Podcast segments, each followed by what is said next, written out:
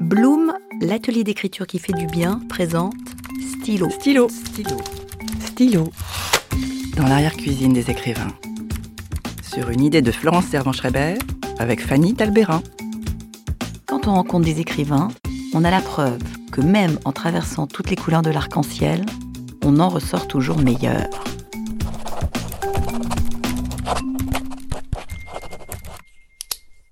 Qu'est-ce qui fait qu'on écrit Comment cette envie apparaît Et qu'est-ce que ça fait d'écrire Est-ce qu'on vit plus fort Est-ce qu'on savoure mieux ce qu'il nous arrive Je crois que je me suis mis à écrire pour compenser ma solitude. Bernard Werber. C'est-à-dire que le système scolaire, plus le système familial tel qu'il m'était servi quand j'étais petit, me mettait dans un, dans un état de... J'étais un peu désemparé.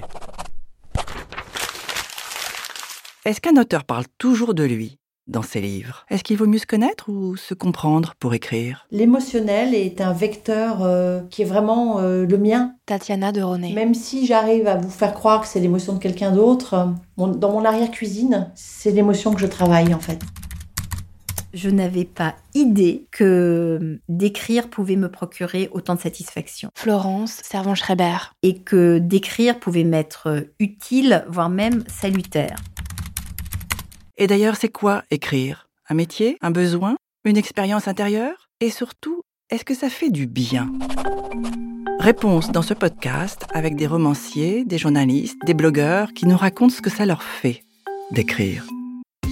Stylo. Stylo. Stylo. Stylo. Dans l'arrière-cuisine des écrivains.